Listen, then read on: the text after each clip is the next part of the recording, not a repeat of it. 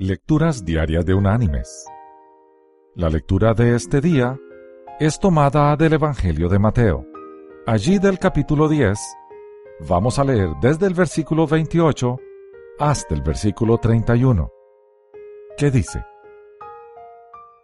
No temáis a los que matan el cuerpo, pero el alma no pueden matar. Temed más bien a aquel que puede destruir el alma y el cuerpo en el infierno. ¿No se venden dos pajarillos por un cuarto?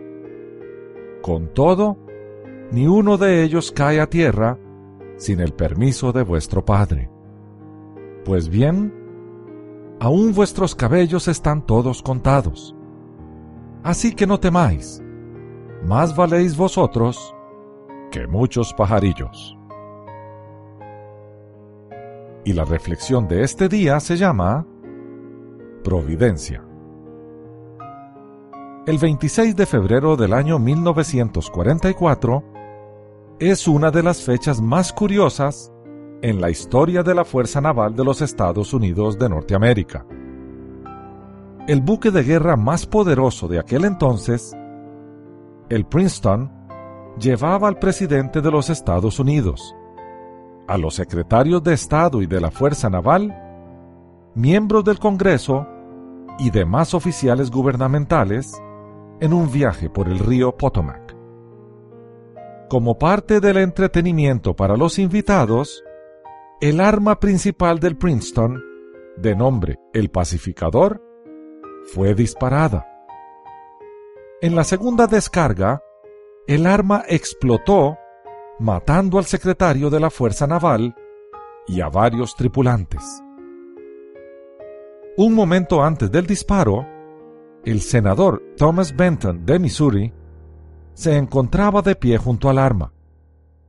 Un amigo colocó su mano en su hombro y cuando Benton se volvió para hablar con él, aunque un poco disgustado, Gilmore, el secretario de la Fuerza Naval, se adelantó y ocupó su lugar. En ese preciso momento, se disparó el arma, matando a este último. Este singular momento de providencia causó una gran impresión en el senador Benton. Él era un hombre lleno de ira, siempre envuelto en querellas, y hacía poco había estado involucrado en una violenta disputa con el reverendo Daniel Webster. Después de su milagroso escape de la muerte en el Princeton, Benton procuró la reconciliación con Webster le dijo, Me pareció, señor Webster, que aquella mano sobre mi hombro era la del Todopoderoso que se extendía hacia mí para librarme de una muerte instantánea. Tal incidente ha cambiado por completo mi modo de pensar y el curso de mi vida.